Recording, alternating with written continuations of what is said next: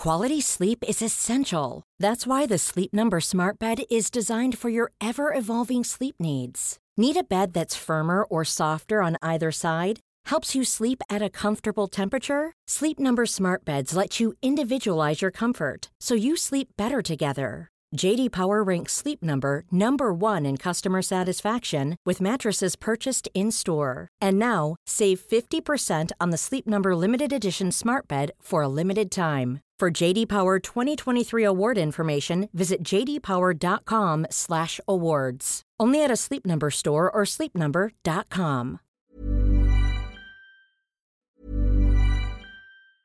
Cool fact a crocodile can't stick out its tongue. Also, you can get health insurance for a month or just under a year in some states. United Healthcare short term insurance plans, underwritten by Golden Rule Insurance Company, offer flexible, budget friendly coverage for you. Learn more at uh1.com.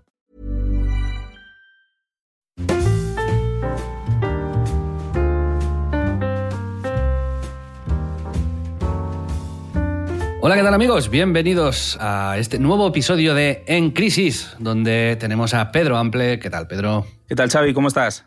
Pues muy bien, yo soy Xavi Robles y como sabéis, en este podcast hablamos de las crisis estas constantes que, que uno tiene con el paso del tiempo, con los cambios de trabajo, con, con las cosas que nos van pasando, pero no siempre son crisis malas. Son crisis a veces que te ayudan a cambiar de aficiones, a mejorar en cosas. Y hoy, de hecho, hablaremos de, esto, nuestro tema central. Recomendaremos muchísimas cosas, ropa, comida, y os contaremos en qué nos hemos ido refinando con el paso de los años, para bien o para mal, pero digamos en general para bien.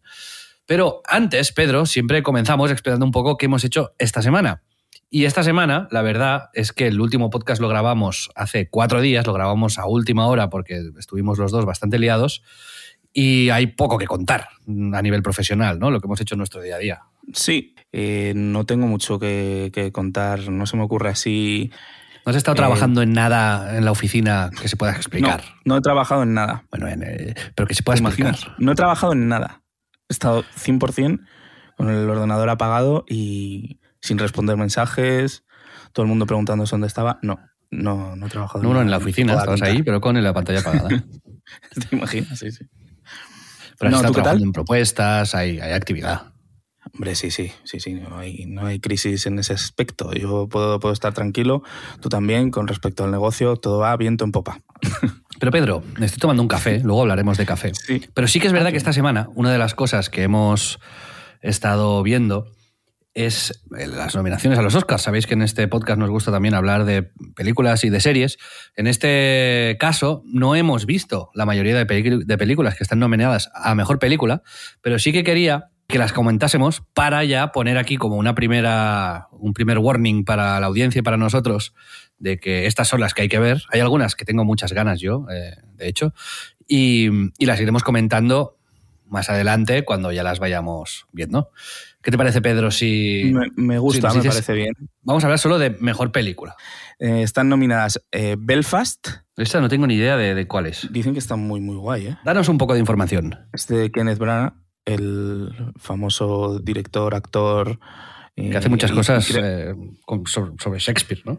Sí, sí, y creo que es una peli autobiográfica, eh, como que habla, pues eso, de Belfast en la época de pues todo el problema que había con Irlanda del Norte, el IRA y todo eso.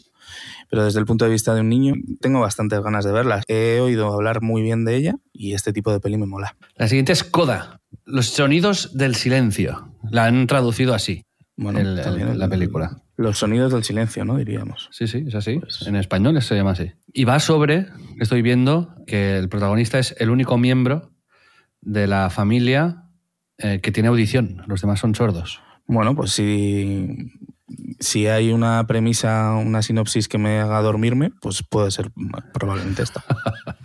bueno, pues esta la tienes tú para, para el final de la lista. Otra que yo sí que, que he visto y creo que tú también es eh, Don't Look Up, No mires arriba, que nos sí. sorprendió a todos hace poco porque tenía un elenco ahí espectacular con, con DiCaprio y compañía. ¿A ti qué te pareció esta película? Pues a mí me. Creo no sé si la comentamos en el podcast, de hecho. Eh, me gustó, pero tampoco me explotó la cabeza, diríamos. Le daría un Tenet más. 15 millones, una cosa así. Vale. El... Yo pienso lo mismo. O sea, a mí me, creo que me gustó un poco más que esto. Y al final bueno, es, una película de estas que no te arrepientes de ver y al contrario, te aporta cosas. Está bien, no, no pasa siempre. sí, ¿eh? pero este punto como mega revolucionario que le han querido como poner de, wow, esto podría pasar de verdad y tal, eh, o sea, a mí me ha... Pero yo creo que muchas veces es la, la, gente la que le da esta tal, ¿no? Sí, le dan como una lectura como a lo mejor superior a lo que es la propia peli, que está bien, ¿eh? está bastante bien y DiCaprio está espectacular. La siguiente película, Pedro, está basada en un relato corto de Murakami, de, un relato que se llama Hombres sin mujeres de 2014. Drive My Car es una película japonesa dirigida por Ryusuke Hamaguchi y esta es quizás la que más ganas tengo de ver de, de todo el de esto, pero dura tres horazas, ¿eh? también te aviso. Eh, sí, esta sí que la quiero ver. Tiene buena pinta. Más, la siguiente es Dune. Dune. ¿Tú la has visto? No. ¿Qué tal? Em, bueno, el, yo creo que lo que han hecho es extenderla demasiado. Por lo visto han hecho como un cuarto del primer libro en una sola película y, yo creo que, el, que se nota. Es un poco para mí demasiado demasiado lenta y luego tiene este punto que a mí me saca un poco de quicio de, tener como flash forwards en los que sabes que va, a ocurrir dentro de muy poco, pero no llega nunca, no llega nunca. O sea, como que es demasiado recursera a nivel de narrativa para mí, para mi gusto. Yo creo que eh, a lo mejor en la segunda o la tercera la cosa explotará, pero ahora me parece demasiado eh, eso, ese rollo que tiene Villeneuve de ser muy grandilocuente de la música, las naves gigantes, y, pasan las cosas muy despacito. La siguiente película, Pedro, es una de estas que podrías haber, o sea, el título lo hubieses podido poner tú. Porque la película en inglés se llama King Richard y en español se llama El método Williams. Con eso te lo digo todo. Sale, en la película sale Will Smith, y va del padre de Venus y Serena Williams y explica pues un poco pues eh, la vida de este, de este señor que se llama Richard Williams y en castellano pues claramente explica el método Williams. Pero, eh, ¿qué te parece ese nombre? Pero solo en la versión en castellano, ¿no? En, si la ves en versión original, no hay ningún método, es como otra película. Es, otra película, sí. Luego, la otra de la lista que también tengo infinitas ganas de verla es, es Licorice Pizza, ¿Cómo, pronunciarías tú esto? El, eh? Licorice pizza. Licorice. Sí, ¿no es como licorice? ¿Como licorice? Licorice. Claro, yo lo veo más por ahí, ¿no? Tío, licorice es como regaliz o algo así, ¿sabes? Es como pizza de regaliz, me parece. Pero bueno, ah, no, sé, no sé a qué viene porque no he visto ni un tráiler de esta. O sea, es, es, la típica peli que solo con ver que es de Paul Thomas Anderson y los actores que salen y demás, ya dije, la voy a ver seguro. Tiene muy, muy buena pinta. que todo el mundo habla espectacularmente bien. Igual que El poder del perro, que la tenéis en Netflix, ¿Ah, que sale Benedict Cumberbatch. ¿Qué opinas de este actor? A mí no me gusta. ¿No te gusta? Me parece que sobreactúa demasiado. No. A mí, ya te digo, me parece que está un poco un poco sobredimensionado. O sea, me, gusta, me parece que es buen actor, pero no sé, le tengo un poquito de manía por algún motivo. Yo es que le, no lo veo como. No veo al personaje, lo veo a él siempre, ¿sabes? Sí, sí, sí. Me pasa, con pocos, pero me pasa con él. Sí, sí, sí, total. Pero bueno, esta es otra de las películas nominadas que ya os digo que podéis ver ya en Netflix. Después está West Side Story, que no veré en mi vida, pero que tú sí que creo que has visto. Sí, sí, de verla. Si te gustan los musicales, está bastante chula, está bien hecha. Y además eh, hay una cosa que es guay, que es que los eh, de la banda puertorriqueños son todos puertorriqueños y no gente con la cara pintada como en, en la peli original, en el clásico, que es un punto a favor. Y bueno, hablamos de Guillermo del Toro hace poco, que os recomendamos las películas dentro de Filming con su subsección. Ahora con El Callejón de las Almas Perdidas parece que también tiene otro peliculón y también con actores bastante top como Kate Blanchett o, Bradley Cooper en la película. Así que, Pedro, aquí se acaban las eh, películas. ¿Cuál, o sea, predicción totalmente random y, como habéis visto, eh, con, habiendo visto pocas, ¿cuál es que ganará? ¿Qué te dice la intuición? Mi intuición es que va a ganar Belfast. La mía, Drive My Car. ¿En serio? Sí. Bueno. Vamos a ver, veremos. Eh, me gusta, tengo que decir, que no. O sea, tiene muchas nominaciones, pero Being de Ricardos, esta peli de Nicole Kidman y, y, Bardem, que están ambos eh, nominados a mejor actor y mejor actriz protagonista por la peli, eh, me gusta que no esté mejor película porque yo la quité O sea, me pareció un tostón. ¿Tú la has, empezado a ver o algo? La empecé a ver, es del Sorkin, creo. Y sí, sí, sí. claro, es mucho texto. Sí, o sea, te agobian con, con, diálogos y tienes que estar muy pendiente. Yo me la puse en un momento en el que no estaba para tal y la tengo pendiente para cuando, para cuando me pueda concentrar y verla tranquilito, pero sí que la voy a ver, sí. Pues yo la, ya te digo, eh, la, la, tuve que quitar y eso que soy fan de Sorkin, ¿eh? que no es. O sea, esperaba algo denso. Yo creo que no sé si es algo que la, también la historia y la premisa es como muy localista y muy. porque son personajes muy históricos eh, para el público estadounidense, pero a nosotros, pues un poco nos pillan lejos. Pero bueno, eh, ya me contarás, si tú le das otra oportunidad y te mola, pues igual hago lo mismo. Muy bien, pues bueno, como en el mundo del cine, yo creo que Pedro, más o menos siempre por formación y por gustos, siempre hemos tirado a ver pues las buenas películas, nos hemos visto los clásicos, pero no ha sido así con todo lo que disfrutamos actualmente.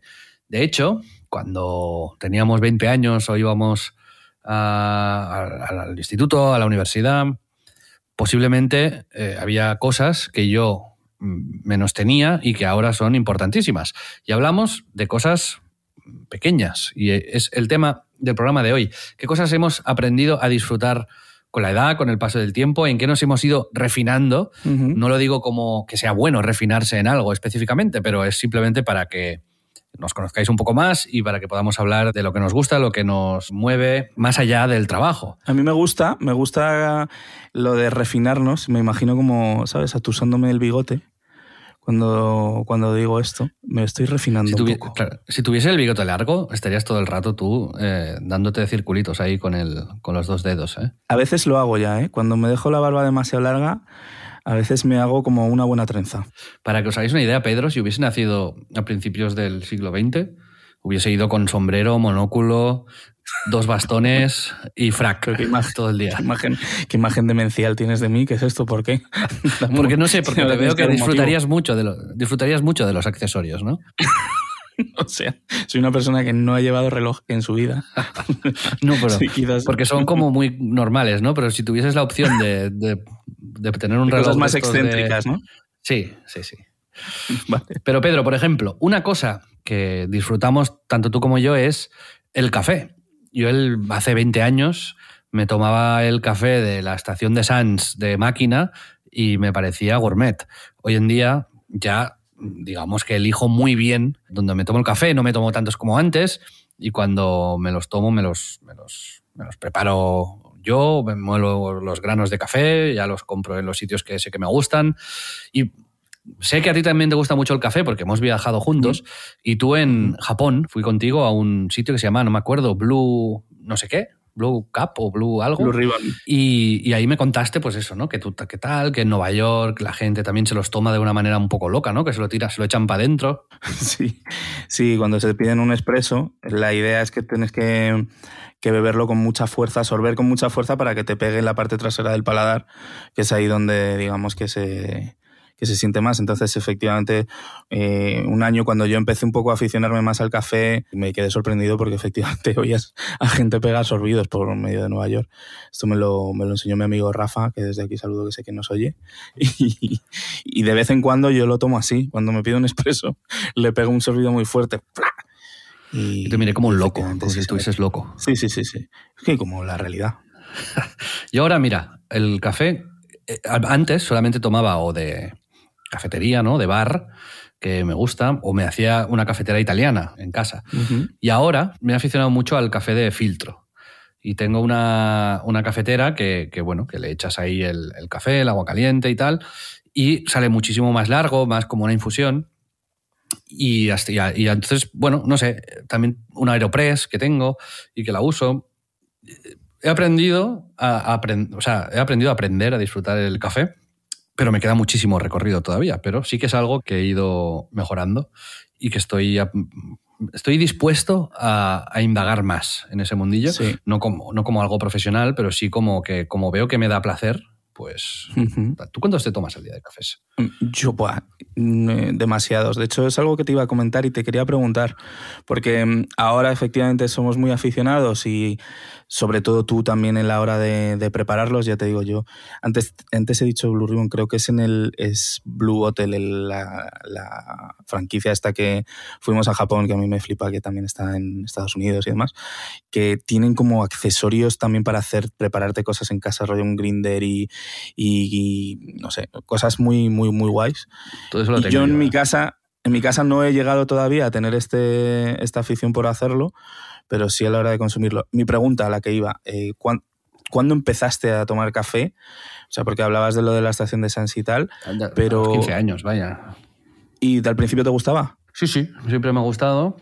Mi madre además era muy de tomarse así cortados, cafés con leche, a todas horas, incluso después de cenar, y a mí nunca me ha impedido dormir, pero ahora, ahora sí, ahora ya, ya no me los tomo después de las 7, 8 de la tarde, intento no tomarme café. Y si queréis recomendaciones, para mí el V60 es lo que tenéis que buscar. Y eh, es simplemente una especie de recipiente de cristal donde se le pone un cono de plástico arriba, un filtro de papel y le echas el café, que puede ser café que compres tú en, el supermercado, o si quieres ser más, más fino, que lo recomiendo. En Barcelona, por ejemplo, hay una tienda que se llama Slow Mop, que me encanta, está buenísimo, pero hay, hay muchísimas en cualquier ciudad de España que podéis acceder a café eh, así más premium y que además os lo venden en grano os lo venden ya para la cafetera que tengáis, pues molido a, medida. También podéis probar Aeropress. Aeropress está muy bien porque es algo que puedes hacer eh, on the move. O sea, cuando yo fui a, a pescar, me llevé la cafetera esta del Aeropress y me hice una cafetera en el barco y no necesitas electricidad, ni fuego, ni nada. Te llevas un termo con agua caliente y prensas ahí el café. Y Literalmente te compraste el Aeropress para, para tu plan en tu cabeza maravilloso. No, ya la tenía, ya la tenía. Pero eh, si vas de, no sé, si vas a dar una vuelta o te vas por ahí y tal y te quieres hacer tu café, pues eh, la Aeropress está fantástica. Y estas son las que yo estoy probando. Pedro, aparte del café, que no sé si quieres añadir algo más sobre el café. Sí, iba a comentar efectivamente que a mí mi afición por el café y el café que tomo ahora eh, ha sido una evolución que efectivamente, ¿no? Que al final es eh, un poco el tema del podcast que estabas diciendo, ¿no? Que al final ser más selectivo, que es casi una norma general en esto de hacerse mayor, pues hay el punto de que yo al principio lo tomaba con leche y empecé muy tarde, empecé como a los veintitantos años, yo no tomaba nada, nada de café. Pero, pues eso, estando en, la oficina, días duros de mucho trabajo, empezaba a tomarlo con leche, con azúcar. Eh, luego, poco a poco, empecé a tomarlo y me aficioné eh, también por. Antes de, jugar los partidos, siempre tomaba con un colega un solo con hielo pero le ponía azúcar. Ahora literalmente solo tomo expreso, lo, tomo sin azúcar, sin leche y sin nada y bebo mucho, bebo bastante café. A lo mejor me bebo cuatro o cinco eh, expresos dobles al día, que me parece una barbaridad y a veces yo creo que no sé hasta qué punto es eh, lo más saludable esta afición que tenemos. Eh, Xavier, ¿tú qué opinas? Pues yo opino que nos va a dar más vida, vamos a estar más, más tranquilos y más contentos. Sí, sí, el hedonismo. Más tranquilos no, más tranquilos no, porque esto te da que te lo bebas a las 2 de la noche, ¿eh? Sí, sí. No, no hay que. Hay vicios que hay que. Yo también lo he aprendido con el tiempo, ¿sabes? Que también de algo te vas a morir y que, bueno, a ver, tampoco hace falta que, que nos pasemos, pero café, macho, ¿sabes? Yo es que es de las cosas que más disfruto, ¿eh? O sea, es una cosa, ha pasado de ser un, algo como que necesitaba o que usaba como una, excusa para hacer amigos, para estar en la cafetería y compartir un rato con alguien, a, ser una necesidad y algo como muy mío, muy que, disfruto solo, ¿no? Que, ¿no? que no necesito de nadie y se convierte como un poco en mi, mi momento de todos los días. Así que... Efectivamente. Pues a mí me ha pasado también algo parecido con el vino, pero sin llegar al punto de ser un conocer del mundo del vino, pero sí que lo tomo más ya por placer que por necesidad social, podríamos decir. Pero tampoco hablaremos de vino hoy porque, porque no tenemos ni idea, la verdad. Pero sí que tenemos idea, Pedro, un poquito más, por lo menos, de ropa y de cómo nos vestimos porque si no, pues iríamos desnudos por la calle. Pero sí que, que, lo hemos hablado muchas veces, ¿no? Que tenemos unas marcas favoritas por una serie de motivos bien distintos. Y me gustaría saber cuáles son esas marcas que tú dices, vale, si me tuviese que quedar con, con tres, yo iría siempre con, con, esto. También se valen las gorras, ¿eh? O sea, sé que tú sin gorra te sientes desprotegido. Bueno, yo creo que si te parece, podemos hacer una de decir una cada uno. Venga, sí. Yo estoy pensando, últimamente estoy bastante obsesionado, eh, bueno, en todo el tema de las zapatillas. Eh, es verdad que os comentaba, creo que de los primeros podcasts que ahora compro con más cabeza, eh, compro menos, pero siguen siendo mi punto débil y, ahora mismo mi, lo que más me flipa es casi cualquier cosa que saque Nike con, con Sakai que es, bueno, Sakai es como una marca de streetwear japonés que, que está como en otro nivel. Eh, es una, la diseñadora se llama Chito Seabe, que eh, se ha hecho famosa con este rollo de montar prendas unas sobre otras, eh, con materiales, contrastes. Entonces, con Nike, desde 2019 creo, no, no lleva mucho tiempo, empezó a usar este concepto de juxtaposición de zapatillas míticas, en plan como desestructuradas, eh, en plan con dos, eh, dos sus eh, superpuestos, con triples mediasuelas, con dos lengüetas, en plan como si fusionases así dos, dos zapatillas, ¿no? Y hay quien piensa que son horribles, pero yo voy loco. O sea, yo literalmente creo que, que, usaría solo estas zapatillas. Me parece, sobre todo porque el factor forma, que al final es algo que, que no se ha tocado tanto, especialmente cuando trabajas con, con más... Eh, eh, zapatillas míticas y con estos siluetas más clásicas, de pronto te sacan las Vapor Waffle estas de, de Sakai con Nike es, una pasada, a mí me flipan. De yo, hecho, yo tengo, eh, tengo unas, tengo las, las Blazer Meet de Sakai. Las Blazer, sí. Y está muy bien. Además de estas, las mías las compré en la aplicación esta de sneakers a precio de coste y ahora valen 500 pavos. Sí, a mí me pasó con las, las Vapor Waffle las primeras. También las pillé por 180 o algo así de salida en una raffle de milagro que no me ha tocado en la vida y ahora valen 800 y las uso un montón, no, no las tenemos para especular. No, no, pero sí, eh, mira, yo no soy tan apasionado como tú de, de, esta colaboración, pero, pero me gusta y me gustan más las tuyas que las mías. Sí, es que son muy bonitas. estas son muy chulas. Y las otras, que te acuerdas que mi amigo Tony eh, las llevó al demo, me las consiguió. Sí. Eh, estas tampoco te molaban mucho, ¿no? Bueno, sí, están bien, pero por eso no, no enloquezco como tú con, las sí, Yo voy loco, yo voy loco con ellas. Por cierto, quería decir un pequeño inciso. Voy a dar una idea de negocio para si algún oyente nos escucha. Que creo que con el rollo este del streetwear y de las marcas estas eh, que se van poniendo de moda o van bajando, yo qué sé, pues Casablanca, Pata, eh, fuera de las, de las marcas de lujo, pero también incluyendo las marcas de lujo, pues hay algunas palas ¿no? que, que están muy bien, Sakai y tal, acrónimo.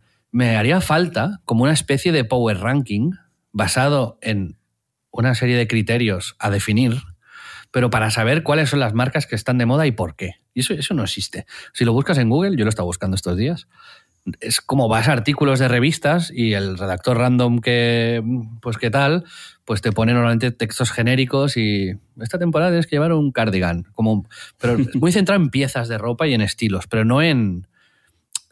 Ahora está de moda esta marca y está de moda por eso, porque lo llevó LeBron James no sé qué día, porque ha habido estos famosos que también se la han puesto, porque el diseñador es la hostia y viene de aquí, viene de allá, porque han sacado esta colección que rompió con todo, porque han hecho esta colaboración con tal, ¿sabes? Como una especie de power ranking que te muestra los... Power ranking es un ranking que se va actualizando, ¿vale? Por ejemplo, pues las, las 20 marcas más de moda o con más eh, ruido a su alrededor o que están generando más expectativas y que vayan pues subiendo o bajando posiciones, ¿no? En plan, pues Sakai, más tres puntos. ¿Por qué? Pues porque Pedro ha hablado de ella. o porque no sé qué. Y así. Y esto me, es como una guía para cuando quiera comprarme ropa, en vez de decir, vale, ¿qué ha habido en los desfiles? Pues esto está anticuado, yo qué sé, ha habido en los desfiles. Yo quiero saber qué marcas lleva la gente con estilo y por qué. Y qué diseñadores están haciendo cosas guapas y por qué. Y esto me, me hace falta, Pedro. Pero ¿sabes lo que pasa? Que yo creo que hay como este punto elitista alrededor del mundo de la moda que yo creo que si lo pones demasiado fácil y lo categorizas, es como que lo, lo conviertes en mainstream y de alguna manera hacen que pierda el valor, ¿no? Detrás de todas las marcas. hacerlo bien, hacerlo bien. no, no, ¿Sabes? No sería así como para vender churros, sería como muy orientado a dar datos también, ¿no? De esto lo ha llevado tal persona, lo ha llevado tal otra, como trendy, trendy now. Ya está. Sí, sí, sí, sí estoy de acuerdo detrás de todas las marcas. Para hacerlo bien. Para conocer un poco la historia de, pues eso, de Off-White. al final te tiras un tiempo investigando, leyendo entrevistas a Virgil Abloh, lo que sea, y es, es ahí eh, donde vas encontrando un poco la esencia de lo que buscan con, con las colecciones que hacen, ¿no? Y, y, yo creo que es importante y sobre todo ya te digo, con esto que te decía, que yo cada vez me fijo más un poco en la historia que hay detrás, en lo que se intenta contar, ¿no? Pues eh, me pasa mucho con, sobre todo con las colecciones que más me gustan, ¿no? que trato de investigar y de por qué hacen las cosas que hacen y se convierte como una cosa divertida que hago alrededor de, pues, del tema este de la moda. ¿no? Yo hago ingeniería inversa a veces, por ejemplo, con esta marca que se llama Casablanca, que estuve viendo diseños y me gustaba, tenía un rollo así árabe y pues se ve que el, director creativo, el diseñador es de ascendencia marroquí y bueno, pues no sé, que me, yo me gustaría algo, un eso, el ranking este, una web, lo que sea, que me diese como estas pistas y esto, y por qué está de moda, por tal, tal, tal, tal, tal, quién está detrás, tal, tal, tal, tal, tal, y, ya está, ¿sabes? Y ya yo a partir de ahí investigo, pero me hacen la vida un poco más fácil. Yo creo que estaría bien, estaría bien tener esto. Y si no, pues mira, cuando tenga tiempo me pongo a hacerlo yo. Pero Pedro, ¿quieres que te diga yo una? Sí. A mí me gusta mucho, ya lo sabes, COS, que quiere decir Collection of Style, que es la marca premium de, de HM y me parece que es calidad-precio, la mejor ropa que, existe. Es una ropa estilo japonés, sueco, sin mucho estampado, pero de una calidad extrema. Y da gustísimo, ya hasta el punto de que yo ya casi solo compro COS, realmente. Os recomiendo mucho eh, que miréis unas camisetas de manga corta que se llaman Fit Brushed, o sea, Fit Brushed, escrito, que son lo mejor. Pillad una talla más de la que llevéis, porque no son, no son así oversize. Y después también hay unos, los pantalones de, ir por casa, de chandal. Eh, también hay unos que se llaman Fit Brushed, que son la hostia también. Es muy, muy cómodo. Y luego si es que comprar una chaqueta, un abrigo, jerseys. Eh, yo no iría a otro lado que sea ahí y hasta el punto de que ya solo tengo calcetines COS, porque son, me parece de ciencia ficción lo buenos que son. O sea, tienen como una lengüeta más para atrás para que no te joda la bamba y no te haga daño. Y una camiseta pues te cuesta 20 pavos, 25, y en rebajas pues 30% de descuento. De verdad, está muy, muy bien y ya empieza a haber tiendas en las ciudades más grandes del mundo. En Madrid hay, en Barcelona hay, en Nueva York hay, en París hay. O sea, que, que buscad un COS y hay ropa de hombre y de mujer. A mí me gusta más la de hombre, del COS, por cierto. La de mujer se toman como más licencias creativas y a veces se, les va la olla, pero la de hombre es, para mí, para mi estilo, perfecta. ¿Qué más, Pedro? Otra marca.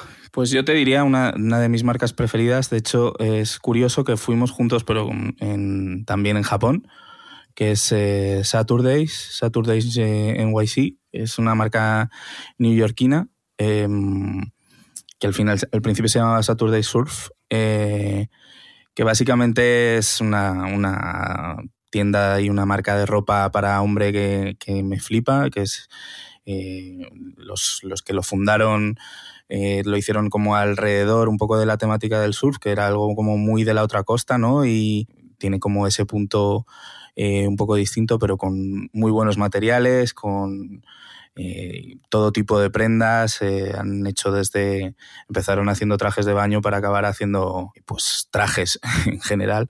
Puedes comprar online, pero lo más guay es la experiencia y, tuvimos la suerte de estar en una de las tiendas de Japón, si no me equivoco hay un par, y, son espectaculares. El uso todo de la arquitectura, de cómo te lo presentan todo, eh, siempre tienen como una cafetería de especialidad también en las propias tiendas a mí me, mola mucho, es una de mis marcas favoritas.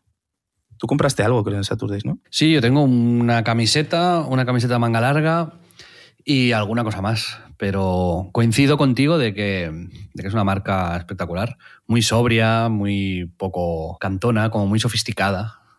Y no es especialmente cara, además. Bueno, sí, hay, hay de todo, pero efectivamente, para la calidad que tienen y cómo está confeccionada, además, es bastante, bastante razonable. Y otra marca que quiero recomendar, que también siempre que tengo la oportunidad lo hago, es Nudie Jeans, que es una marca de tejanos que viene de Suecia y que pues eh, tratan los tejanos de una manera que, me, han, hecho pasar de Levis a, a Nudie Jeans. Y mira que yo era fan de Levis también, porque me, me, gusta muchísimo.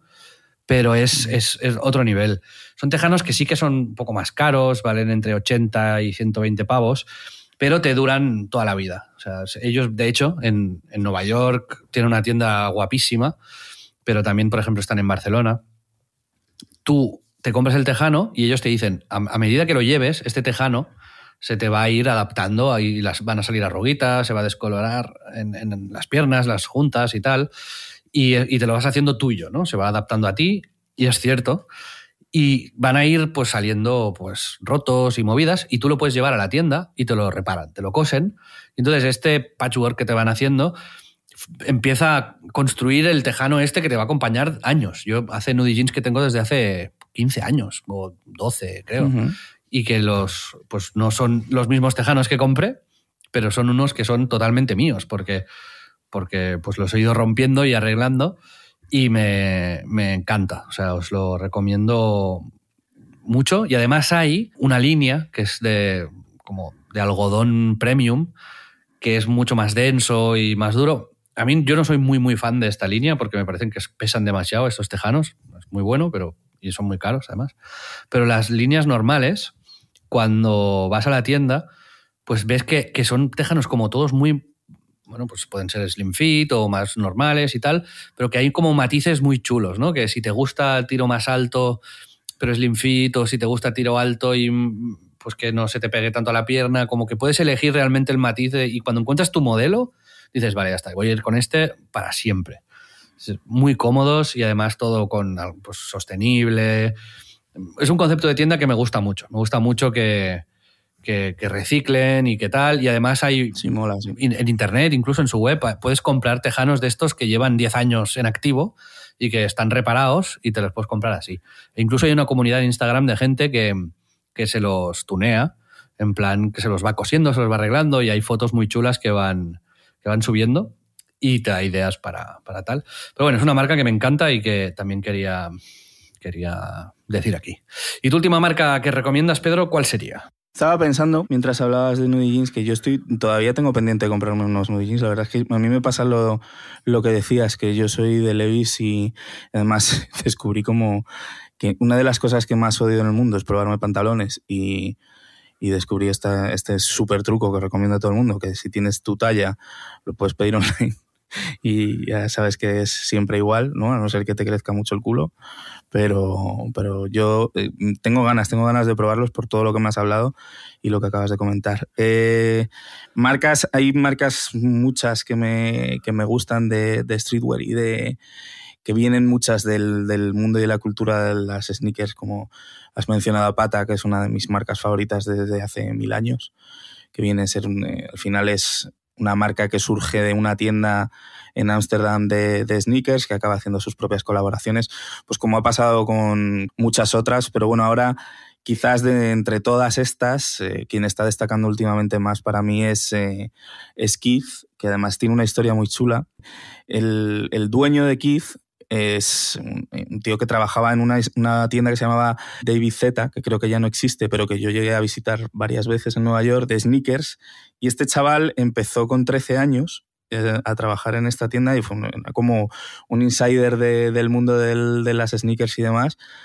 Eh, de toda la vida y o sea, creo que era como que Peña iba ya directamente a hablar con este pavo porque era como el que más sabía del mundo y encima luego ya le hicieron como el encargado de hacer colaboraciones especiales con marcas, eh, creo que al principio con ASICS, con esta, con esta tienda.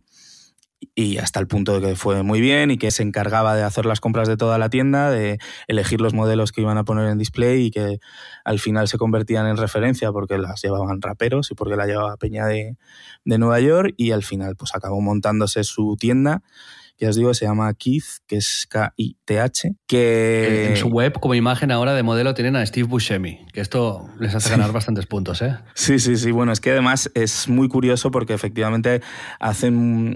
O sea, se basan en hacer mogollón de colaboraciones, pero eh, insertando su marca en, en, cosas míticas, pues una de ellas, seguro que te mola mucho, es Curb Your Enthusiasm, la serie de Larry David.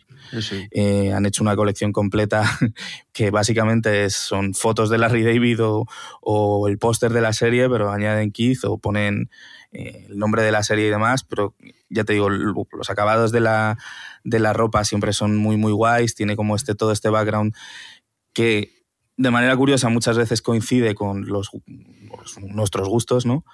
Eh, y han hecho colecciones muy, muy guapas, en plan de Los Simpson, de ahora tienen una colaboración que yo creo que es histórica con, con los Knicks, eh, que de hecho sacan la propia equipación de Nike es, es de Keith, una equipación negra súper chula que ya la sacaron el año pasado.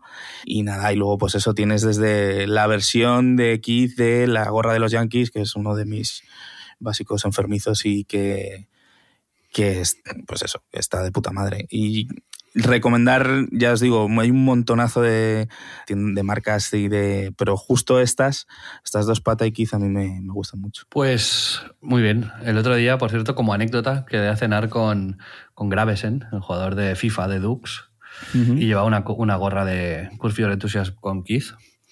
Y el cerdo no había visto nunca Curb Your Enthusiasm, así que le puse, le puse deberes y os los pongo a todos si no lo habéis visto, porque es una serie espectacular. Yo la estoy viendo ahora, de hecho, ya voy tarde, pero sí, sí.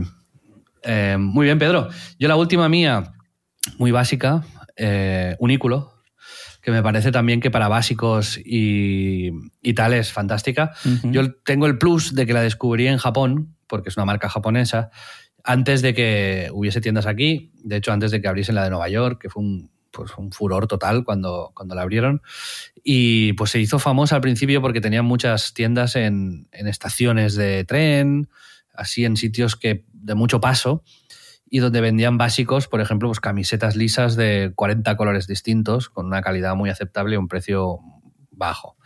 Y yo creo que para prendas específicas tipo jerseys o chaquetas, eh, me encanta. Tengo que decir que así de más... O sea, ahora he descubierto otros tejanos. Antes, cuando estaba, estaba con Nudie Jeans, no, no, no, lo he dicho. Me gustan mucho últimamente los tejanos de mango, mango hombre. ¿Ah, sí? Que, sí, sí. Y porque tienen unas así como muy de Larry David, ¿sabes? Así como anchotes y tal, de, de, de, de padre, digamos. Y me gustan, me gustan. También quería, quería sí, sí. Pero bueno, Pedro, hemos hablado sí. de café, hemos hablado de ropa y yo te quería dejar para el final la... Pero antes... Una cosa que se... Dime, dime, Estaba pensando, antes de que, perdona que te corte, antes de eso, estaba justo pensando en, en más cosas que hayan sido como una obsesión y que te hayas hecho como más gourmet por el camino. Y si te parece, la comento. No, no, creo que no la compartimos, pero sí que creo que, al, que a la gente igual le mola. Vale. Lo que yo estaba hablando son las hamburguesas, pero efectivamente, Hostia, antes sí. de extendernos ahí y de que os expliquemos por qué tenemos este amor hacia las hamburguesas y eh, un tipo muy específico de hamburguesas, coméntame, Pedrito. Vale, te voy a comentar, venga.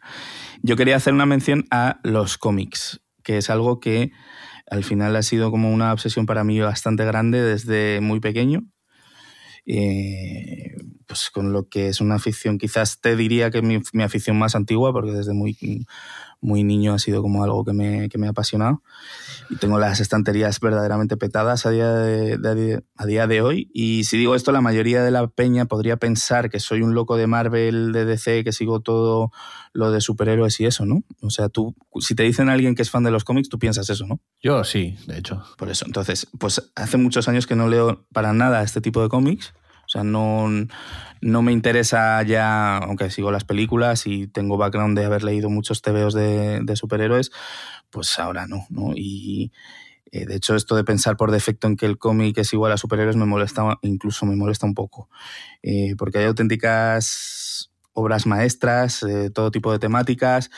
Y yo he sido un seguidor de la ciencia ficción eh, bastante fuerte, pero cuando descubres cosas como, yo que sé, Linkal, que te llevan como a mundos fantásticos, pero de formas que te diría que aún ni se han visto en el cine, pues te explota la cabeza un poco. Bueno, eh, tengo que decir que ahora justo este, esta referencia va a adaptarla al cine Taika Waititi, que es, el, es un director bastante guay. Me gusta lo que hizo con Thor Ragnarok, que, que es quizá mi peli favorita de Marvel. Y luego yo soy mega fan de Jemaine Clement, que también está relacionado con la peli, que es uno de los dos integrantes de Flight of the Concords, que también está ahí en el proyecto. pero bueno, que lo que hicieron Jodorowsky y Moebius, eso es, eh, es acojonante, ¿no? Y lo recomiendo a cualquier aficionado a, la ficción, de cualquier tipo, a la lectura, a, lo que sea, es para mí es como una lectura obligada, ¿no? Pero bueno, que me voy por las ramas. Mi refinamiento este que... De, del bigote ha ido a fijarme eh, cada vez más en, las historias con menos artificios ¿no? y más, más contemporáneas, más eh, costumbristas y le, es como le llaman, le llaman el slice of life en el cómic y disfruto mucho de cómics de este, de este rollo, bien hechos alrededor de personajes como sin artificios, eh, que no son muy fantásticos, que son como un poco como tú y como yo, me gusta mucho este rollo. y es ahora quizás lo que más consumo, ¿no?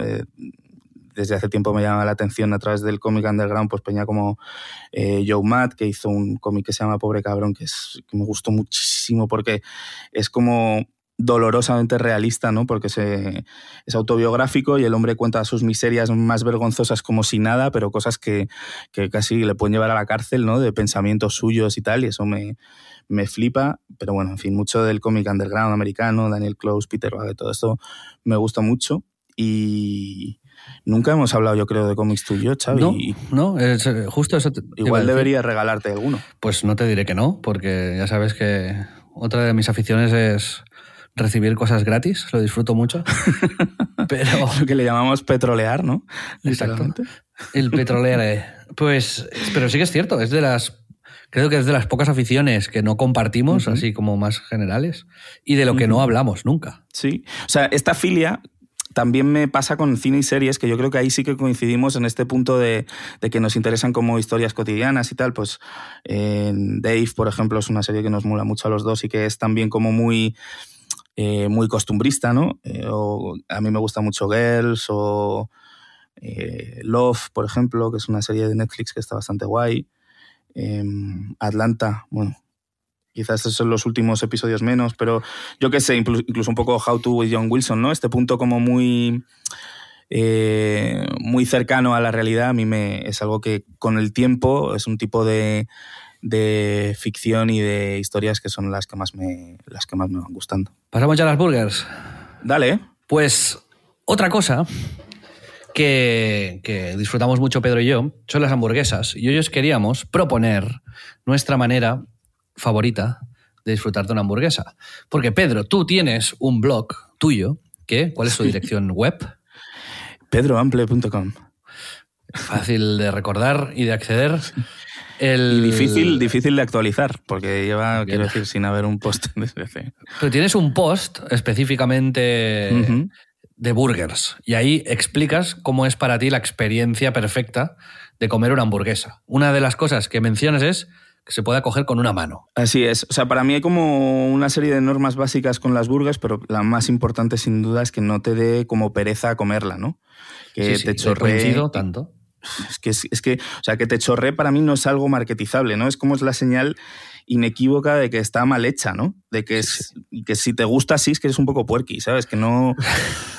No sé. hubo, hubo la moda de las hamburguesas gourmet y creo que fue una moda, bueno, pues que tenía que pasar, que hay muchos negocios, de hecho, que hacen hamburguesas fantásticas y que están muy buenas, pero creo que el minimalismo es algo que también te llega con la edad y al minimalismo en la hamburguesa es algo positivo, ¿no? Al final una, no sé si conocéis la cadena de Shake Shack, que es mítica en, Nueva York, que ahora está en muchos otros sitios, pero es eh, lechuga, tomate, hamburguesa, una salsa un poco buena, buena carne, buen pan y se acabó. A mí, eh, ya te digo, o sea, el, el punto este de que sea gigante, que se desmorone, que no te cabe en la boca, a mí es horrible. O sea, es algo que yo no, no, no me parece que sea una hamburguesa. Te estás comiendo como un bocadillo, otra, otra historia, pero yo no, no, no lo soporto. O sea, soy capaz, bueno, no soy capaz de dejarla en el plato, pero me, me, pone muy enfermo. Yo ahora, recientemente, me he aficionado mucho al, al mundo de la hamburguesa, gracias a un señor del que he hablado alguna vez en, en Twitter y, y, creo que en el podcast de Víctor Correal, que se llama George Motz que sale, y os recomiendo que os lo apuntéis y os lo miréis si os gusta la hamburguesa, en un canal de YouTube que se llama First We Feast, que ahí dentro tiene una sección que se llama Burger Scholar. ¿Vale? O sea, George Motz tiene una sección que se llama Burger Scholar en el canal de YouTube First We Feast. Y ese tío es increíble, aparte de que me hace muchísima gracia porque me recuerda un poco a ti, Pedro, tengo que decir. es un tío, o sea, no, no de nada, sino como tiene el pelo así alborotado, como tú, y, el, y, luego como que, como muy apasionado de lo suyo, y, eso, no sé, bueno, eh, side note, pero sí. Y entonces, El, el, tío este es uno de los pocos, como súper expertos en hamburguesa americana.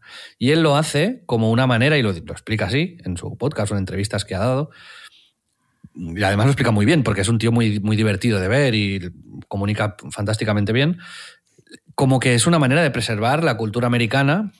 él, es de, Nueva York.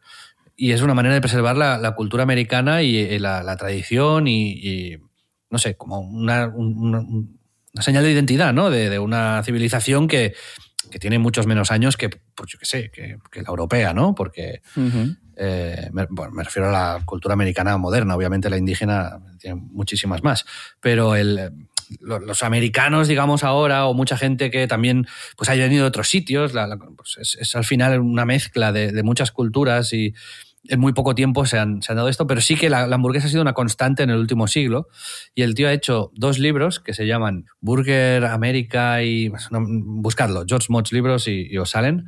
Y uno de ellos es cómo preparar como las top hamburguesas regionales y el otro es un recorrido por todos los estados de Estados Unidos y dónde comer las mejores hamburguesas, pero en, que algunos son pues, sitios muy caros y muy buenos y otros son locales de estos de carretera. Y él lo que hace es va ahí, habla con los dueños, les explica la historia y básicamente lo va documentando. Y en el canal de YouTube este lo, lo pone en práctica y te enseñan a hacer algunas hamburguesas. Pues, por ejemplo, una que hacen en Massachusetts, en una región como muy específica que es con aceitunas, y hacen una salsa con aceitunas picadas y mayonesa, la hamburguesa, le ponen esto y patapum. Y entonces le ponen un palillo con una aceituna encima, ¿no? Y la mayoría de ellas son smash burgers, que son hamburguesas que se hace una pelotita con, la carne y con una espátula pesada se, se, plancha, digamos, ¿no? Se aplasta, se queda muy, muy delgadita la hamburguesa. En vez de hacer una hamburguesa de estas gordas de 200 gramos, pues se suele poner una o dos. Lo normal son dos de 70, 80 gramos. Entonces te comes realmente una hamburguesa, o sea, cantidad de carne te comes 150 gramos, 180, pero no es, no, no queda, no, con las smash burgers no te preguntan qué punto quieres la carne. La gracia aquí es que quede crujiente, que, bueno, que es que, sí, como crujiente por fuera, ¿no? Especialmente, ¿no? Como... Sí, sí. le haces, Cuando la aplastas, digamos, haces que los bordes exteriores de la hamburguesa queden muy, muy, muy delgados y, le da ese punto, pues, más de, de crispy, ¿no?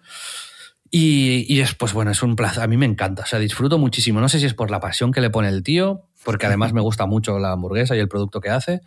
Y, y ahora en casa, pues yo me voy cocinando burgers del libro y, y voy aprendiendo sobre esto poco a poco. Le tengo que decir una cosa, y esto es 100% verídico. Eh, cuando te compraste la espátula y me hiciste un hamburger, eh, no me acuerdo qué es lo que le pusiste pero bueno, el caso es que creo que es la mejor hamburguesa casera que me he comido en mi vida. Pero con de largo, la que hiciste en serio. ¿eh? hice, hice la. Gracias, Pedro, por cierto. Pero hice la, la Oklahoma Burger de George Motz, que es la que él más hace. La clave está en comprar el pan Martin Potato Roll, que es un pan, que es el, el, pan del Shake Shack, de hecho. Y aquí lo puedes comprar de importación. Ahora se puede conseguir más o menos barato. Y es la carne buena, que tienes, yo fui al mercado y, y como sé que te gustan las burgers, pues me lo ocurre. Pero más o menos 70% magro, 30% grasa en la burger. y el carnicero pues te lo, te lo pica ahí bien. Y luego es con una mandolina rayar cebolla muy, muy, muy, muy fina. Y aquí la clave está en hacer la burger, le pones eh, cebolla en, en, una cara, pues un taco grande, y cuando la giras le pones el queso y el pan de arriba, la corona del pan que se llama. Y lo dejas ahí que se funda el queso y luego ya la, no, no tostas el pan, incluso lo, lo, dejas así blandito para que contraste un poco con el tal, pero que se va cocinando con el vapor que le sale de la cebolla y de, y de, la carne. Y sencillísima de hacer, pero la, la, cebolla va soltando agua, moja la carne y la, la, pone así muy jugosa. Pero bueno, que es así que con el minimalismo máximo, pero joder, consigues una perfección, ¿no? Que va directo a, Tal, y te preguntas por qué no estoy comiendo esto todos los días realmente sí, sí, sí, de lo bueno que está. Es cojonante. Tú lo has dicho, es minimalista, pero tiene ciencia. Entonces, el producto final no tiene que ser eh, mega bello o mega complejo, sino es. Al final, una hamburguesa es lo que es, es eh, fast food, es algo que tienes que, efectivamente, como hablábamos, poder comerte fácil. Sobre todo para mí es muy importante que sepa carne, ¿no? Que cuando le has puesto tantas cosas que da igual, eh, al final si te has comido una burger o una fideuá, pues me pongo nervioso. Pero, eh, a ver, que un día entiendo que te apetezca queso de cabra, pues hazte un, bocadillo, porque una burger con queso de cabra pues sabe a eso, ¿no? Yo creo que, que el punto este efectivo de que sepa carne y que el, los demás ingredientes le den el toque justo, que es just, lo, que, lo que estabas diciendo y, y un poco la filosofía que compartimos, es de las cosas más perfectas que puede haber, es una hamburguesa para mí. Sí, sí. Y ahora, de hecho, para la gente que es vegana o vegetariana, hay opciones con Beyond Meat, por ejemplo, No, sí, sí, sí. que son muy, muy razonables. Y que... Sí, sí. O sea, hay algunas burgers veganas que están saliendo que no son eh, Angus ni de coña, pero efectivamente he probado alguna deliciosa. Y en general soy bastante defensor de la comida vegana porque eh, suelen tener que currárselo más, ¿no? Le ponen como más mimo a todo porque también tienen menos ingredientes y tienen como que ser más creativos y se come muy Pero- bien en los restaurantes veganos. Para vegetarianos y veganos, ahora, de hecho, Beyond Meat vende carne picada incluso. Y se puede hacer una smash burger con, con Beyond Meat. Y hay mucho camino por hacer también ahí. O sea, puedes reconvertir las recetas tradicionales americanas con este tipo de carne y si haces una barbacoa, pues oye, una gente come de unas, otra gente come de otras. Pero Total. aquí la cuestión es que, que no alteras el producto muchísimo y todo el mundo lo puede disfrutar. Y de me hecho, Mario una- tomó, comió cuando, cuando hiciste el burgers, hiciste una vegana y el hombre estaba llorando sí, sí. de gusto. Pues eh, Pedro, yo te quería recomendar, si vienes a Barcelona, unas cuantas Sí. hamburguesas que me gustan. Tampoco me extenderé muchísimo en cada una. Y tú también nos dices las de Madrid que más, Vale. te, que más te convencen. Y luego decimos alguna internacional que, que nos flipe. ¿vale?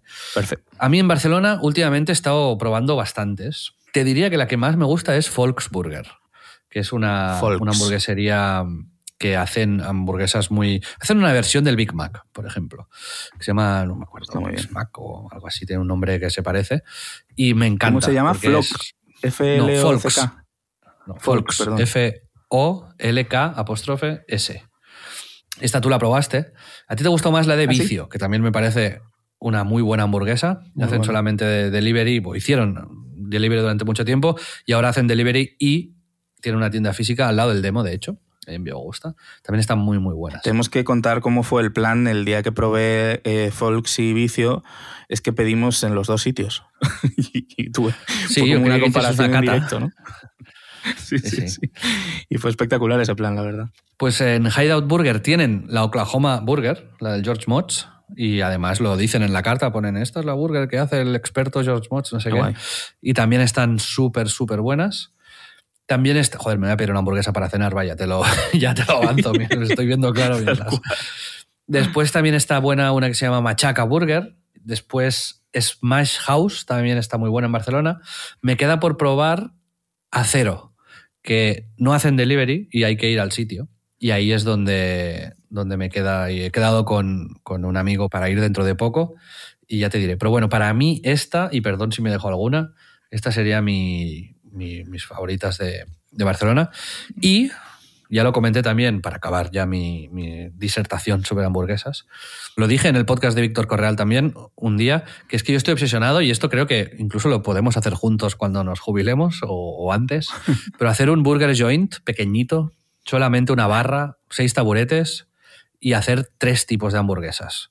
Pues alguna, una muy canónica, otra que vaya rotando y que se pueda hacer esta de aceitunas, otra tal, ¿no? Ir probando cosas nuevas y, así.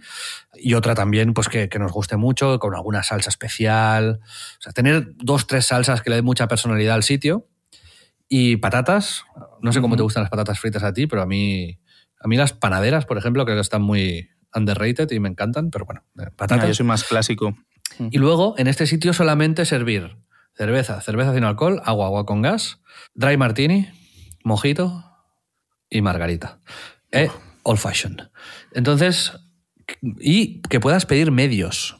Medio, medio, medio dry martini, medio tal, mientras esperas o mientras estás tomándotelo. Pues sería como el, mi sitio ideal. Que me pueda tomar un dry martini o un dirty martini con una muy buena burger y estar ahí en la barra con un par de colegas joder, es que estaría ahí todo, el día, siempre.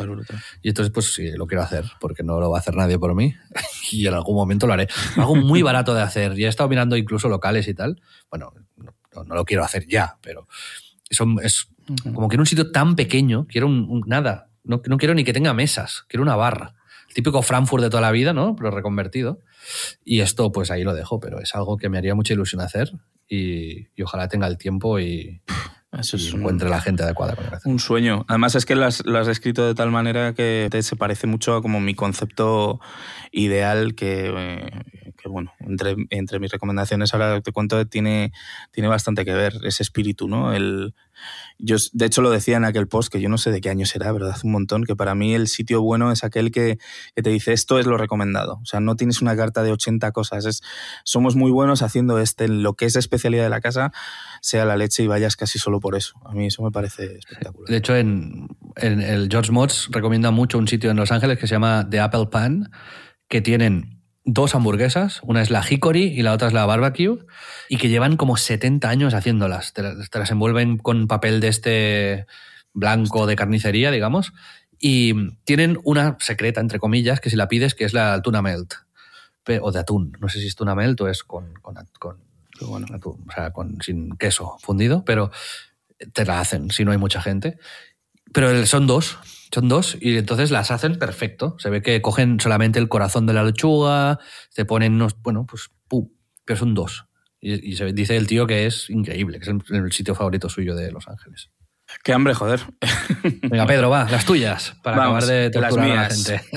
A ver, hablando de, de Smash Burgers, para, con, con, todo esto de que se han puesto de moda y ha llegado, por suerte, esta tendencia también a, a nuestro país, eh, creo que Barcelona está, eh, por lo que he probado además, ¿no? Que, la suerte es que tenemos ahora también vicio aquí en Madrid y que ha llegado eh, con el mismo espíritu y está muy, muy buena. Pero creo que ahora mismo en Barcelona hay más oferta y como cosas más, más distintas, ¿no?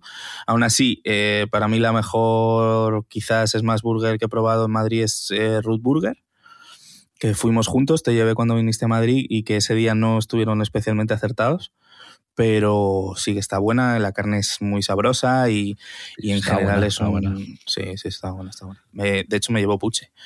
Em, me lo descubrió él, está muy, muy guay. Eh, pero sin embargo, entre mis...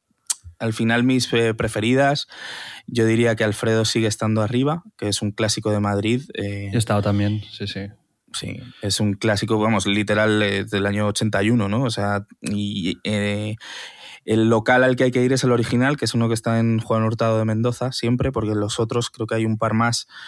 Eh, no están, yo creo, a ese, a ese nivel. El, local bueno es el que está cerca del Eurobuilding, vamos, ahí por Cuzco, que ese sitio es un templo, ¿no? Al final la carne es deliciosa y para mí tiene como un punto icónico que no se puede replicar y que para mí el nivel de las mejores del mundo en eso. O sea, el sabor de la carne es espectacular y pueden pasar mil años y yo la he comido desde niño, pero sigue teniendo algo que me encanta. Em, luego, eh, Meat para mí es, eh, es como la, la, experiencia más parecida a lo que yo habría montado Es verdad que ha variado un poco, pero bueno, al final es un local que parece como de Brooklyn, pero en Alonso Martínez, con música top, ambiente guay, es como está montado como en una antigua carnicería. Eh, eh, todo tiene como un, look muy guay. Y nació teniendo también una sola burger en carta y una secreta y ahora ya, pues, eh, como, pues le habrá apretado la crisis, ya tiene como un montón, tendrán 20 en, carta, pero, pero está muy, muy buena. La hacen efectivamente a la plancha, muy sencilla, buen sabor de carne. El, el pan, pues eso, muy parecido al que comentabas de Seixac. Eh, eh, la, lechuga rizada, todo como muy muy como a mí me gusta. Entonces es. Estoy viendo la carta y tienen ocho pero tiene muy buena pinta, ¿eh? Este quiero ir, no, he ido nunca. Sí, sí, sí. Además es como, entre los eh, fans de las burgers, es verdad que es, siempre suelo ser yo como el único que lo menciona, ¿no? Y que no está como en las listas y demás. Pero a mí me, me encanta. Es verdad que hace tiempo que no voy, ¿eh? Pero, pero me gusta mucho. Em, Luego, eh, sobre todo porque además es, de este estilo, ¿eh? O sea, por lo visto hay otras, Juanchos, que es la que se supone que ha ganado la mejor hamburguesería de, España, a mí pues, mm, está, está buena, pero es como Toro Burger o Goico, que son que hay que hacer un máster un poco para comérsela porque son enormes, o, o bueno, quizás Juanchos no tanto, pero, pero sí las otras dos. Y luego diría, eh, justo por lo de los veganos, hay una que, que, es la favorita de Mario, que es Madman Vegan, que está por Chueca, que también está muy conseguida y que recomiendo si, si os gustan las burgers veganas. Y ya está, yo creo, para pedir, lo que te digo, me gusta mucho vicio, yo pediría primero vicio, si no... Madrid ya lo tenéis, ¿verdad? Sí, sí, sí, ya ha llegado. Si no, pediría la de Rubius y si no, la de eh, Five Guys o, bueno, Burger King o McDonald's si tienes el día cerdo, ¿sabes? Pero, muy, muy buenas Five Guys también, ¿eh? Sí, Five Guys son espectaculares. Yo soy fan de Five Guys y lo defenderé siempre porque la primera vez que lo probé, que todavía, yo creo que fue un viaje a Miami, me quedé absolutamente alucinado y, te juro que soñaba con esas hamburguesas desde ese viaje. O sea, yo no, no, me ha pasado en la vida. Volvimos dos veces y, vamos, yo creo que nunca he vuelto a tener esa experiencia de Five Guys porque es verdad que, pues como en todo, depende de la carne que sirvan, depende de mil cosas, de cómo la hacen en ese restaurante en concreto, pero una de mis experiencias más inolvidables ha sido en un Five Guys, sin duda. Yo, si no me equivoco, Five Guys, de hecho, era una, pues un burger joint de estos, ¿no? Un localito de hamburguesas de no sé dónde, de Virginia o de Carolina del Norte o de no sé dónde, y, y que pues estaba tan bueno y hacían cosas un poco distintas, como dar cacahuetes cuando esperas, gratis, y cosas así Ah, también las hamburguesas, digamos, no hay una carta en Five Guys, sino que tú te pides una hamburguesa y le dices qué quieres y qué no quieres. Lo que pones encima, sí. Y pues fue creciendo, creciendo, creciendo y, como, como Shake Shack un poco, ¿no? Que bueno, que pues, pues ha sido exponencial, además, el, éxito de esta cadena, porque hace, ¿qué? ¿Siete, ocho años? no, había poquitas. Sí, sí, sí, ha crecido muchísimo. Creo que invirtió, no sé si es Aquilo O'Neill o alguien así. Bueno, igual me estoy equivocando con Five Guys, ¿eh? Pero invirtieron en, en y empezaron a abrir por todo Estados Unidos. Ahí también fuera ya en, Yo he comido en, Londres. No, en Corea. En Japón. ¿Sí? En, Tokio conmigo. Cerca del hotel con En Corea, en Tokio. Y el sitio que más ganas tengo de ir del mundo de hamburguesas está en Corea. Y lo vi en un vídeo de YouTube que es una peña, que no sé, no sé cómo se llama el nombre, pero lo puedo buscar y ya lo diré en otro podcast, que hacen, es un sitio fantástico, no sé si está en la isla de Jeju, de hecho, pero hacen todo. O sea, ellos cultivan las lechugas, hacen el queso. Creo que te lo pasé en su día este vídeo. Hacen todo el pan, lo hacen ellos, hacen todo. Y hacen como una burger del Shake Shack, pero hecho de la máxima calidad y el máximo amor hacia la hamburguesa y la simplicidad. Y, y joyas, es que no puedo ni hablar, tengo la boca. Es que, es de verdad. Pues eh, sí, sí. Ah, ese, es mi sitio objetivo. Yo tengo. Tú no conoces Blicker Burger en, Londres, ¿no? No. Ese es mi sitio favorito del mundo. ¿Qué dios? Sí, sí, sí. Eso es, un, eso es acojonante. Pues porque es, perfecto. O sea, el sabor. Eh, no sé, a mí me explotó la cabeza, ¿eh? me la habían recomendado mi, mi, amigo Carlos cuando fuimos para allá y efectivamente se, la, se lo pasé a mi amigo Rafa que se fue a vivir a Londres después de haber vivido en Nueva York y, también flipó. O sea, es, es de locos el sitio ese. ¿eh? Es un sitio que además no dirías, no sé si está en el mercado de Camden o algo así, eh, que no dirías que, que va a ser muy bueno. De hecho, creo que me, la vez que fuimos nos atendía un español y tal, y, y, yo no le no daba un duro, y te juro que yo no he probado, no he tenido una sensación tan completa y tan de, sabor de explosión como, como en ese sitio. Joder. Y, no he pues vuelto, ¿eh? Pero espectacular. Habrá que ir a Londres. Sí, sí, sí, eso estemos cerca. Pues bueno, hoy ha sido un programa un poco distinto, Pedro. No sé si. Yo, quería recomendar un par de cosas más. Hemos recomendado muchísimas cosas en el podcast de hoy. Pero bueno, eso, eso está. Nuestro amigo Víctor Correal nos recomendó también que, que eso, lo, lo comentamos el programa pasado, que nos, que nos apuntásemos todo lo que recomendamos y lo pusiésemos en Instagram. Todo llegará. De momento estamos aprendiendo a hacer podcast. Cuando seamos expertos, eh, seguro que, nos ponemos y nos dedicamos a hacer este tipo de cosas. Pero bueno, eh, tampoco, pues mira, si os ha gustado algo, echáis un poco para atrás. Nos obliga un poco como a, ir escribiéndolo o a escuchar otra vez el podcast para como apuntarlo, ¿no? Porque es sobre todo en un episodio como el de hoy, es que igual hemos recomendado 300 cosas, ¿no? Sí, sí. Yo, os, quería, os quería recomendar alguna cosa más, pero quizás me las guardo para el programa que viene, para no apabullar a la gente tampoco. pero ha sido un, programa un poco excéntrico el de hoy, ¿eh? Pedro. Sí, sí, sí, no la teníamos todas con, nosotros. Yo creo que ha estado interesante, ¿no? Al final, em, muy variado, muy mm, ecléctico, no tan excéntrico como ecléctico, diría. Y como siempre, hacemos un llamado a, nuestros oyentes, que por cierto, cada día sois más, y esto nos, hace muy felices porque estamos recibiendo muy buen feedback y, buenos consejos.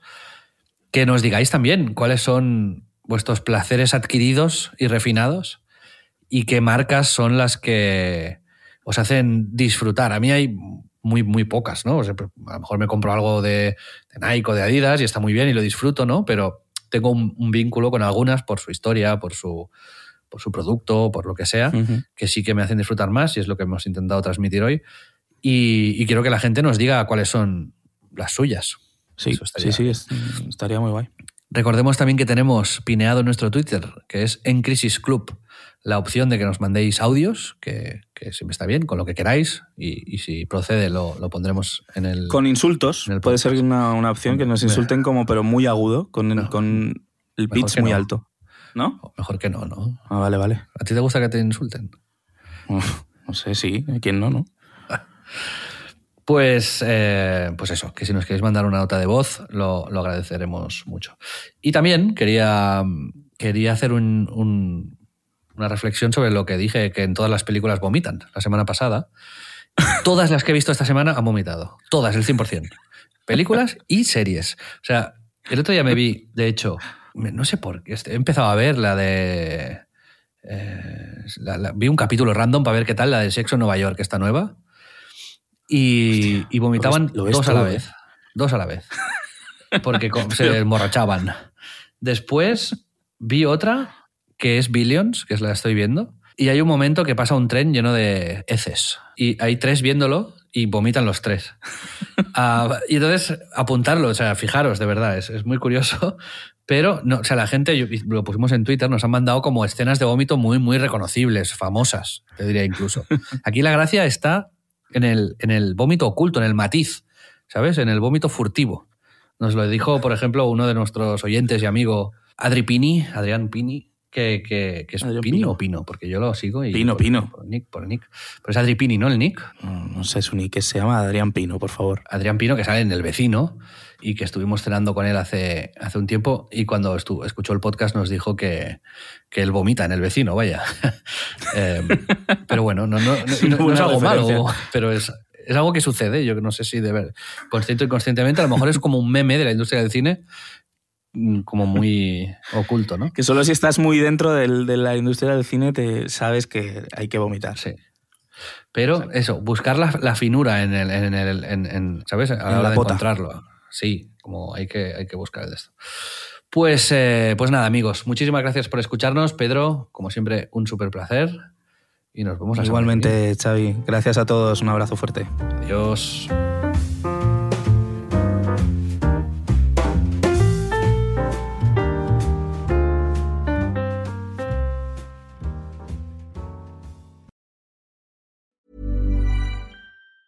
Planning for your next trip? Elevate your travel style with Quince. Quince has all the jet setting essentials you'll want for your next getaway, like European linen, premium luggage options, buttery soft Italian leather bags, and so much more. And is all priced at 50 to 80% less than similar brands. Plus, Quince only works with factories that use safe and ethical manufacturing practices. Pack your bags with high-quality essentials you'll be wearing for vacations to come with Quince. Go to quince.com slash pack for free shipping and 365-day returns.